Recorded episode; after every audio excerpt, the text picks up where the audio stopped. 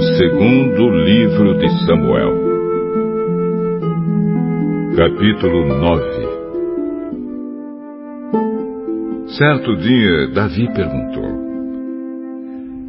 Será que alguma pessoa da família do Saul ainda está viva? Se está, eu quero fazer alguma coisa boa para essa pessoa, por causa de Jonatas.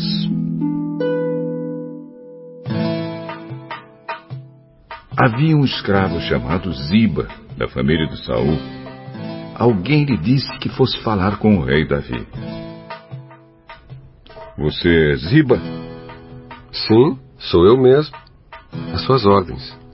Ainda existe alguém da família de Saul para quem eu possa fazer alguma coisa boa, como prometi a Deus? Sim. Existe um filho de Jonatas. Ele é aleijado dos dois pés. Ah, onde está ele? Na casa de Maquir, filho de Amiel, na cidade de Lodebar.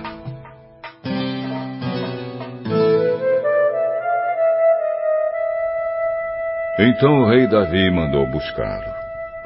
Quando Mefibosete, filho de Jonatas e neto de Saul, chegou, ele ajoelhou-se e encostou o rosto no chão diante de Davi em sinal de respeito. Davi disse: Mefibosete. As suas ordens, senhor. Não, não fique com medo. Eu serei bondoso com você por causa de Jonatas, o seu pai. Eu lhe darei de volta todas as terras que pertenciam ao seu avô Saul. E você será sempre bem-vindo à minha mesa. Mefibosete se curvou novamente e respondeu: Eu não valho mais do que um cachorro morto. Por que o senhor é tão bondoso comigo? Então o rei chamou Ziba, o escravo de Saul, e disse: Eu estou devolvendo a Mefibosete, o neto do seu patrão, tudo o que pertencia a Saul e a sua família. Você, os seus filhos e os seus empregados cultivarão a terra para a família do seu patrão Saul e farão a colheita para que eles tenham comida. Mas Mefibosete comerá sempre à minha mesa.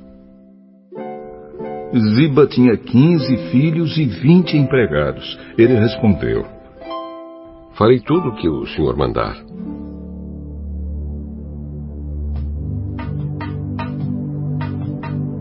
Daí em diante, Mefibosete passou a comer junto com o rei, como se fosse filho dele. Mefibosete tinha um filho pequeno chamado Mica. Todos os que eram da família de Ziba se tornaram empregados de Mefibosete.